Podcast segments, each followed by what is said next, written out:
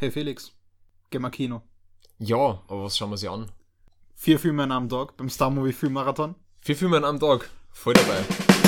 Ja! Uh, schon wieder. Okay, hallo. Mein Name ist Felix Mein Name ist Jan. und wir begrüßen euch heute zu Gemma Kino, unserem Film- und Serien-Podcast. Auf Radio Francisco Schulen und irgendwann auch woanders. Stimmt. Zurzeit nirgends. Genau. Mal, mal schauen, ob die Folgen hier nachgereicht werden. Ja.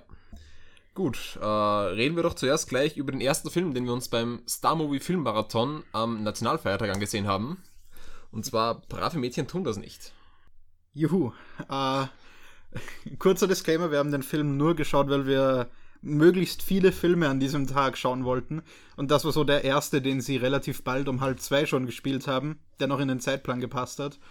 Und ja, es war halt der einzige Film, der, der hier war, deswegen haben wir ihn uns angeschaut. Genau. Kurz noch Disclaimer zum Disclaimer. Äh, der Filmmarathon im Star Movie äh, war am Nationalfeiertag, wo man einfach für 14,50 so viele Filme an einem Tag sehen konnte, wie man, Ja, wie man, Ja. Wie man konnte. wie man konnte. Ja, Ja, le leider war das Programm nicht ganz so darauf ausgelegt. Gefühlt. leider, ja. Wir mussten teilweise von einem Film in den anderen laufen und zwischendurch noch die Karte dafür abholen. Aber es hat sich ausgezahlt. Also Ja, indeed. definitiv empfehlenswert. Genau, also in Brave Mädchen tun das nicht. Äh, spielt Lucy Hale die Hauptrolle, die Lucy Neal heißt.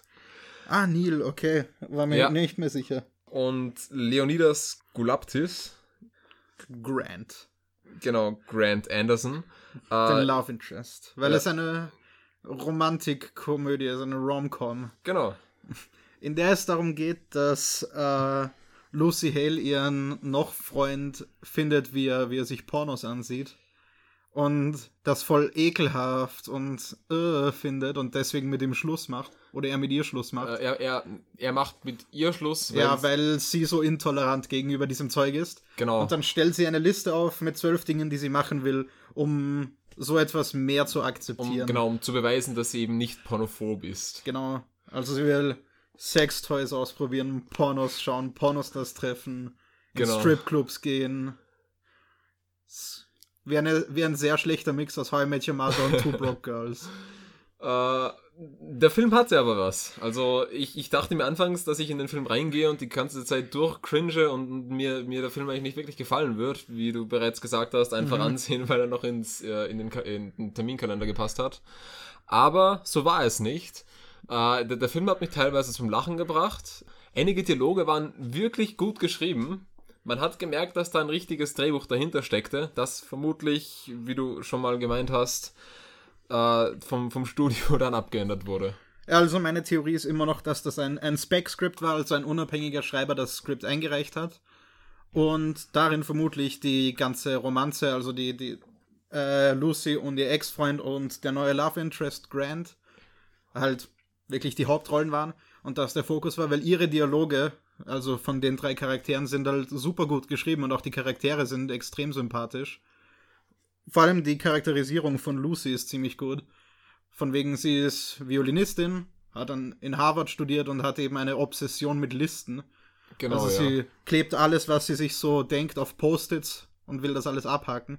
Und das ist eigentlich ein, ja, ein sehr sympathisches Konzept, wenn nicht die ganze Story drumherum so meh wäre. Ja, wie wir schon vermutet haben, dass wir haben schon vermutet, dass, äh, dass das Quartett, in dem sie, in dem sie nebenbei als Violistin ab, Vi, Vi, Violistin, Violinistin? Violinistin arbeitet, dass, dass die im Endeffekt nur eingefügt wurden vom Studium, um ein bisschen Ex Exposition einzubringen, um Mhm. eben zu zeigen, hey, äh, äh, das, das ist übrigens passiert, habt Ja. ihr vielleicht nicht ganz mitbekommen. Und für ganz viel tolle Comedy.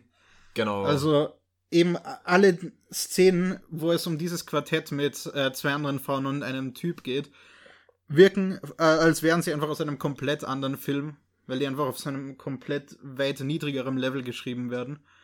Und ähm, ich finde auch, dass die Dialoge eben extrem gut sind teilweise, aber ich habe bei dem Film nicht wirklich viel gelacht. Ich finde, die Comedy basiert großteils einfach nur auf dem Shock Value und basiert darauf, dass man die ganze Thematik des Ganzen als Tabuthema sieht und sich deswegen denkt, oh, oh, was hat sie denn da jetzt getan? Oh, schäm dich. Brave Mädchen tun das nicht. Und ja, für mich, für mich hat das halt nicht funktioniert. Also, ja, ich, ich fand den Film ganz, ganz lustig an vielen Stellen. Teilweise, teilweise hatte ich eben dann auch meine Probleme mit dem Dialog oder dass ich mir dachte, oh nein, das will ich mir jetzt gerade eigentlich nicht ansehen. Diese, ja, diese, es, hat, es hat dann doch relativ viel von diesem Fremdscham, Cringe, äh, äh ja, F-Tier-Humor. Der, der, ist teilweise viel zu sehr rausgekommen und das sind, mhm. das sind Dinge, die schaue ich mir einfach nicht gern an. Aber die restlichen Sachen, ich lache sehr, sehr gern, sehr schnell über alles Mögliche. Von dem, von dem her mhm. haben mich die, die, die Witzarten gar nicht so gestört. Gut, ähm, direkt danach mit, äh, ich glaube, wir hatten keine Pause, die haben sich sogar etwas über. Äh, ja, wir haben, wir haben die schöne Werbung verpasst. Ja, wir, hat, wir hatten Glück, wir haben die Credits bei Brave Mädchen tun das nicht äh, geskippt. Machen ja die meisten sowieso. Leider. Und äh, die Werbung bei Eine Frau mit berauschenden Talenten äh, hatten wir dann übersprungen um im Endeffekt die, die, die, die Überschneidung der beiden Filme auszugleichen und uns währenddessen noch Popcorn und, äh, und die Karten holen zu können. Und kamen dann, glaube ich, direkt, ziemlich, ziemlich genau beim Anfang des Films in den Saal. Ja, bei den letzten paar Trailern oder so. Genau, ja. Aber es, es hat gut funktioniert. Also, Eine Frau mit berauschenden Talenten ist ein französischer Film, ein Comedy-Drama, würde ich, würd ich sagen. Ja, Drama auf jeden mhm. Fall. Mhm. Ähm, Genau, wo es um eine Dolmetscherin geht, die bei der Polizei arbeitet und da äh, arabische Telefonate übersetzen muss. Genau, äh, gespielt wird diese Patience Portefeuille. Ich glaube, ich glaube, so spricht man den Nachnamen aus. Das ist pa Patience habe ich mir noch aus dem Film gemerkt mhm. von Isabel Huppert, die ich selbst jetzt nicht kannte, aber die ihren Job ganz gut gemacht hat. Ja. Ähm, also die Story von dem Film ist quasi, dass aus ja historischen Gründen, also von ihrer eigenen Familiengeschichte aus, sich Patience dann dazu entschließt, selbst in das Drogengeschäft einzusteigen, weil sie durch mehr oder weniger Zufall an eine ziemlich große Menge Weed kommt. Hasch, oder? Weed ist dasselbe ist wie Hasch. Dasselbe? Ja, das ist dasselbe. Der Film heißt sogar Mama Weed auf Englisch. Ah, okay, okay. Ja, ich bin, bin da nicht so bewandert in dem, in dem Gebiet. Ähm, Genau, und sie versucht dann eben diese riesigen Mengen an Hasch zu verticken und gleichzeitig aber unentdeckt zu bleiben, weil sie ja trotzdem noch bei der Polizei ist und Arabisch dolmetscht. Genau. Was ich auch erst beim, beim, beim nachherigen über den Film lesen herausgefunden habe, ist, dass sie in dem Film eine französisch-arabische Frau spielt. Das heißt, sie, sie hat französisch-arabische Abstammung und oh. deshalb kann sie auch Arabisch und deshalb kommt das Ganze auch eben für die, für die Leute im, im Film, für die Kollegen im Polizeidezernat, mit denen sie arbeitet, auch so, so rüber, wie ihr, ihr zweiter Charakter, den sie dann annimmt, weil sie eben auch wirklich von dort kommt. Oh, ich dachte die ganze Zeit, sie wäre irgendwie holländisch oder so. Ja. Weil das irgendwie mit ihrem Vater oder so angedeutet wurde. Aber laut, mit ihrer Mutter. laut den Dingen, die ich gelesen habe, ist sie eben eine französisch-arabische. Es, äh, es macht durchaus Sinn, weil es ja, genau, die zwei Seiten vermischt, die zwei Charaktere, die sie in dem Film. Genau, ja. Dann die zwei Rollen, die sie einnimmt. Ähm, ich finde, der Film braucht sehr, sehr lange, um in die Gänge zu kommen. Also wir wussten ja aus dem Trailer, was äh, ungefähr passiert, deswegen haben ja. wir uns den Film auch angesehen, weil der Trailer recht cool aussah. Aber es braucht wirklich lange, bis das überhaupt mal dazu kommt, dass sie an das ganze Hasch kommen und es ist sehr, sehr viel Setup davor.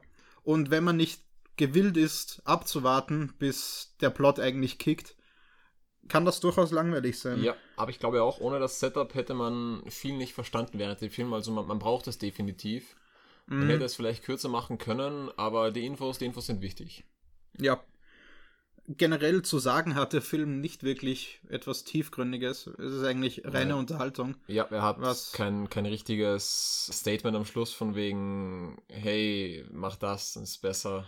Äh, was relativ untypisch ist für französische Filme, weil französischer Film ja normalerweise relativ tieftragend ist, hm. was, was Botschaften betrifft. Aber war eine nette Abwechslung. Und ja. die Schauspieler sind super liebenswert. Also auch der Freund von Patience, der der Oberkommissar von der Polizeiwache ist und so, wo es da so ein kleines Katz-und-Maus-Spiel gibt. Und auch Nebencharaktere sind einfach super lustig. Genau, ja ist ein netter Film, kann man sich auf jeden Fall mal ansehen. Werde ihn mir vermutlich kein zweites Mal ansehen, dazu ist mir dann doch, kommt er mir dann doch zu lang vor. Ja, Aber um ein bisschen lokalere Filme zu unterstützen, definitiv. auf jeden. Fall. Auf jeden Fall. Das sagen wir irgendwie über alle Filme, ja, sehenswert. Stimmt. Ja, wir würden über keine Filme reden, die nicht sehenswert sind. Oder doch. Und damit kommen wir zu Der geheime Garten. Vermutlich der, der erste Film, bei dem wir so richtig verschiedene Meinungen haben in Das der letzten stimmt, ja. Zeit. Äh, denn ich habe den Film nämlich eigentlich gemocht, was nicht an der Story liegt, was nicht an den Schauspielern liegt, was nicht an den Charakteren liegt, sondern einfach an dem Thema, das Fantastische, das ich an dies, äh, das, das mag ich einfach in Filmen. Von dem her kann ich da nicht anders, als den Film wenigstens ein bisschen zu mögen. Ja, und ich habe ihn gehasst. Abgrundtief. Gehasst. Genau, aber um was geht's denn in der geheime Garten? Äh, in der Hauptrolle äh, Mary Lennox heißt sie, eine eigentlich Engländerin, ein Kind, das aber in den afrikanischen Kolonien lebt mit ihren Eltern. In, in indischen, oder? Indisch. Ich, das war Oh, Indien, oder? oh, war das Indien? Ich bin mir ziemlich sicher. Okay, dann, dann, dann lebt sie in den indischen Kolonien. Gespielt wird sie von Dixie Egerix. Ah. Äh, kannte ich vorher auch nicht. Und ähm, ihre, ihre Eltern sterben durch eine durch einen tragischen, ich, glaub, ich glaube durch eine Krankheit, woraufhin sie zu ihrem Onkel nach England zurückkommt, der in einem großen, alten, sehr engländischen Adelshaus lebt, äh, das, nachdem es als Militärhospital benutzt wurde, sehr kaputt ist. Und äh, entdeckt dort eben die außergewöhnlichsten Dinge. Sie findet eben einen geheimen Garten und viele Geheimnisse rund, rund ums Haus. Ähm, Colin Craven, der Sohn dieses Onkels, wird noch gespielt von Aaron Hayhurst und Dickon, der Bruder einer, einer Angestellten in, in diesem Anwesen, wird gespielt von Amy Wilson. Nur um noch kurz auf den Cast einzugehen. Ja, also ähm, ich habe relativ wenig Unterhaltung in diesem Film gefunden. Ähm, ich fand, dass, äh, dass die vor allem die Kinderschauspieler eher etwas meh waren, beziehungsweise einfach relativ klischeehafte Kinderrollen einfach hatten, was vermutlich auch an dem schon relativ älteren Novel liegt, auf dem das ja, basiert. es gab ja schon mal eine Verfilmung, ich glaube von 1999, 1990, irgendwo Anfang, äh, Ende, Ende des 20. Jahrhunderts. Und ich glaube, dass diese ganze Story einfach viel besser als Buch funktioniert, weil sich diese Bilder halt viel schöner beschreiben lassen, als sie sich zeigen lassen, weil der Film halt sehr viel mit CGI macht. Und Ja. das nimmt halt relativ, relativ viel weg. Wenn es da Pflanzen gibt, die aus unterschiedlichen Blickwinkeln rot und zwischen rot und grün wechseln in den Farben, dann stelle ich mir das in meinem Kopf, wenn ich mir vorstelle, ich würde es lesen, wie ich es mir vorstellen würde beim Lesen, stelle ich mir das einfach so viel besser vor, als das im Das Film gezeigt wird. Drehbuch ist vermutlich eher so, äh, e- eben eine Buchadaption, das Drehbuch ist vermutlich eher so geschrieben worden, als wäre es ein Buch, Ja. anstatt ein Drehbuch zu sein. Und das ist vermutlich das größte Problem bei dem Film, dass man die Charaktere dann nicht wirklich mag, weil man eben nicht in die, wie im Buch in die Charaktere hineinsehen kann, die Gefühle und, und die ganzen Sachen der Charaktere wirklich mitliest und miterlebt. Das ist der Unterschied eben da. Das muss man bei einem Drehbuch anders machen. Ja, oh, eben, ich weiß auch nicht, in, aus welcher Perspektive das Buch erzählt wird, also sicher aus der von Mary mindestens, Vermutlich, ja. aber hoffentlich aus mehr Perspektiven, weil Mary irgendwie doch unsympathisch ist. Vor allem, weil sie anfängt damit, dass sie, dass sie ihr geliebtes Spielzeug wegwirft, weil ihr irgendein random Junge vorwirft, dass sie so kindisch ist. Ja. Deswegen schmeißt sie ihren treuen Begleiter weg. Und Das könnte ich mir aber jetzt vorstellen, dass das nur im Film ist und im Endeffekt so ein bisschen die Motivation von ihr zeigen soll. Aber auch nicht Buch wirklich. Weil am Anfang, wenn sie in diese coole Villa von Colin Firth kommt, ist sie noch so, ich bin doch kein Kind. Und dann, sobald sie das erste Mal draußen im Wald ist, wo noch gar nicht der Garten ist, sondern nur im Wald, verhält sie sich schon wieder wie ein Kind und Stimmt. ist komplett okay damit. Stimmt. Und von da an ist sie wieder ein ganz normales Kind und dieses ganze Setup führt einfach zu gar nichts. Und ja, genau das macht die ganze Story. Sie führt zu gar nichts. Es gibt keinen, keinen Katalysator für die Story, es gibt keinen Antrieb, keinen Sympathieträger, nichts. Und Colin Firths Buckel in diesem Film ist ein Witz. In den meisten Szenen steht er aufrechter da als ich. Ist zwar auch nicht schwer, aber, Ah. aber für, für jemanden, der einen Buckel haben soll, hat er relativ gesund ausgesehen. Ah, das stimmt, ja. Das, das mit dem Buckel musste ich zuerst hören, bevor ich, bevor ich es gesehen habe. Mhm. Das fand ich, das fand ich schwach. Äh, auch das mit dem Militärhospital und so, es gab öfter, öfter Rückblicke, die integriert waren in die derzeitigen Geschehnisse mit, mit, mit dem Bild, das hat mir ganz gut gefallen. Aber das hätten sie mit diesem Militärkrankenhaus auch machen sollen. Ich Mhm. finde, das hätte, das hätte super Bilder gegeben und hätte Ja. auch etwas besser gezeigt und nicht nur gesagt, äh, was eben dort passiert ist. Es gab so eine Transition, wo, wo Mary mit äh, dem kleinen Colin, mit dem Jungen geredet hat, wie er im Bett lag. Und dann gab es so einen Pan auf die Decke, wo man gesehen hat, dass sich etwas unter der Decke bewegt. Und dann ist plötzlich Marys schon verstorbener Vater aus dieser Decke hinaus. Und das war dann die Transition auf diese Rückblende. Und so, solche Sachen fand ich extrem cool gelöst, weil das, es hatte etwas ein bisschen Gruseliges. Und man Ja. war kurz verwirrt, aber dann dachte man sich, oh, oh, Ja, da, damit haben sie teilweise Übergänge und, und Erzählungen ziemlich schön Mhm. gelöst, indem sie auch teilweise jetzt an, an Orten waren, wo, wo die Eltern der beiden früher waren und die Eltern dann auf einmal um die Ecke kamen, aber eben als sozusagen, um, um uns zu zeigen, das war damals und eigentlich ist das heute. Das haben sie schön getrennt und auch Mhm. gut gezeigt. aber der, der Sinn für, für Wunder und Zauber und das Fantastische und so sollte eben eigentlich vom Garten selbst kommen und der ist halt großteils einfach nur CGI. Das Einzige, was daran nicht CGI ist, ist der Hund. Der im Übrigen, der, ja, der einzige, vi- vielleicht doch der einzige Sympathieträger des Films war. Ja, da habe ich nicht mal, ich, ich habe nicht stark gesucht, aber nicht mal einen Namen gefunden.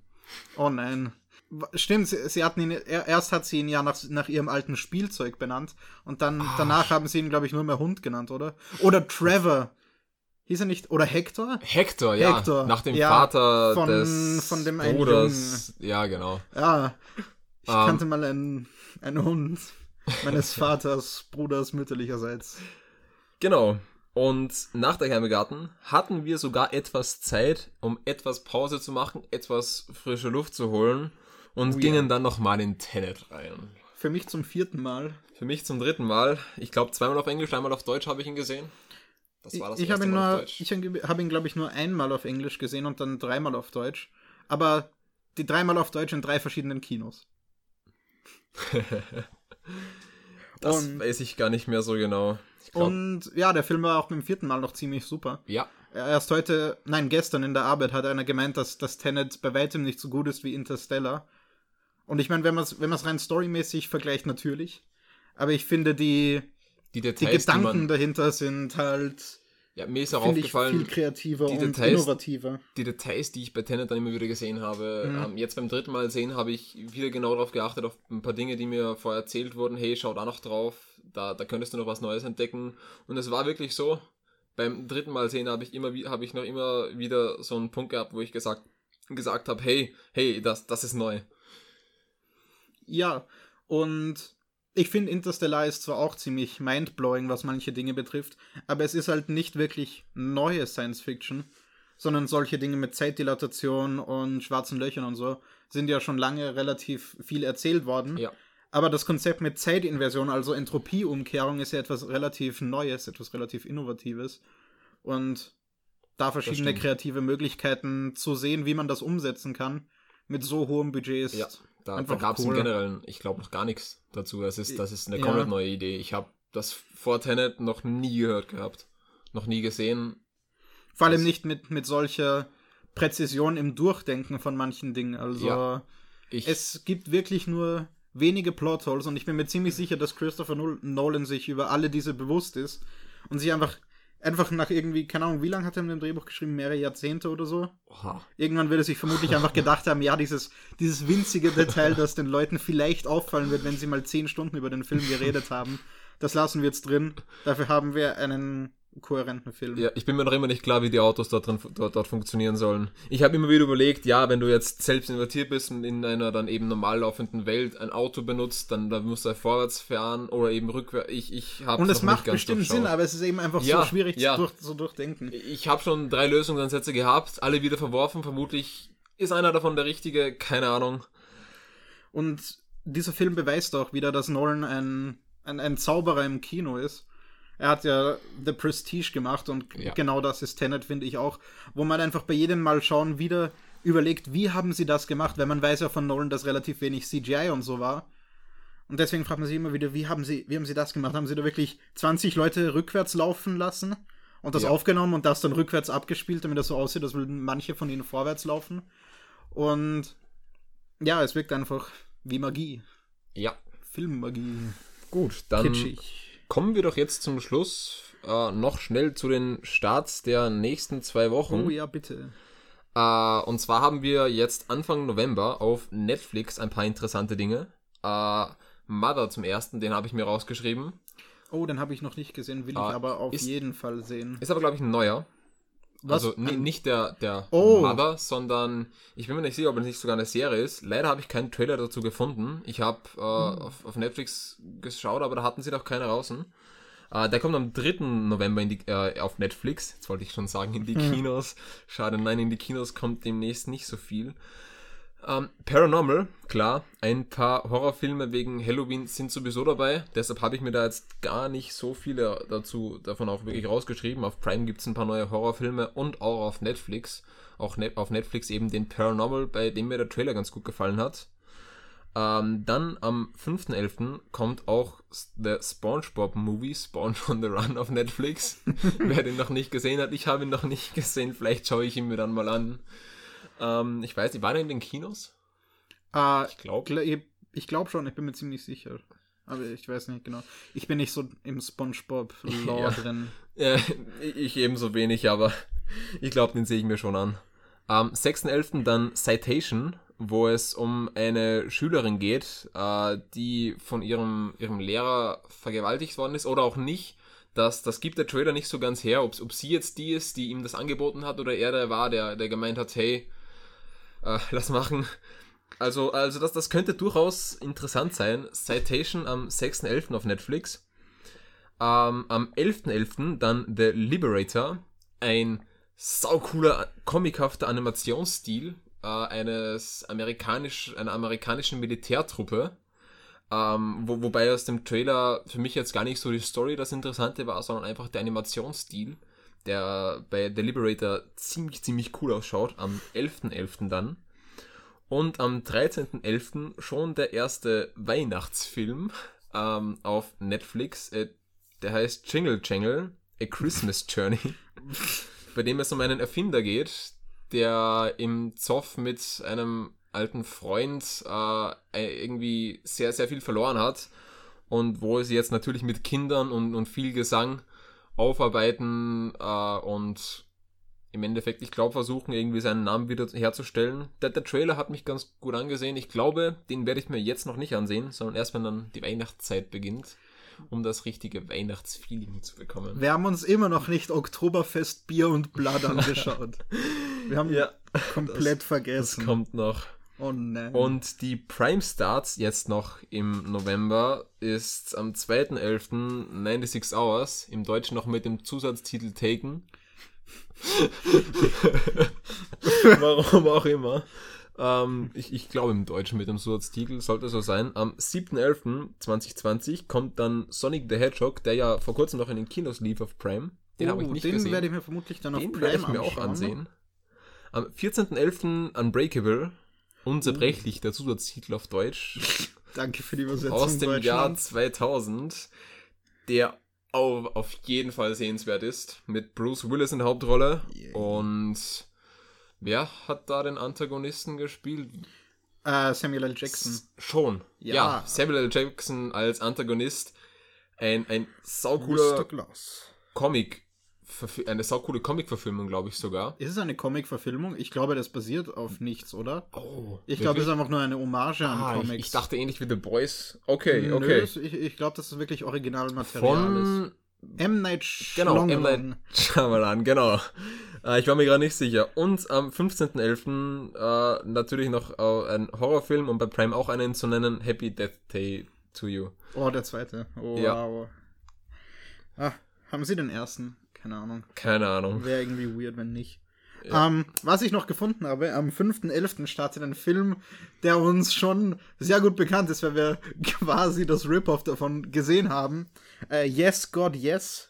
mit dem Untertitel Böse Mädchen beichten nicht. Wem dieser Titel bekannt vorkommt, ist ähnlich zu Brave Mädchen tun das nicht. Hat ein extrem ähnliches Poster mit weißem Hintergrund und nur dem weiblichen Hauptcharakter, roter Schrift, so coole Teufelshörnchen. Bei Brave Mädchen waren es die Ästriche, hier ist es halt über dem Hauptcharakter. Und wir haben den Trailer vor Brave Mädchen tun das nicht gesehen zu diesem Film. Und auch der Plot wirkt einfach so ähnlich. Die ganze Prämisse ist so ähnlich in den beiden Filmen, nur dass es hier eben das, das äh, mit dem pornophoben Ding eher ein, ein Bibelcamp ist und der, das pornophobe Thema in Brave Mädchen tun das nicht eben von einem Freund kommt. Was äh, es könnte in, in Yes God Yes halt besser sein, weil da die Location schon quasi vorgibt, dass es ein Tabuthema ist Ja. für die Charaktere. Und in Brave Mädchen tun das nicht, war das ja nicht so. Für die war ja, war das ja alle normal, außer für den Hauptcharakter.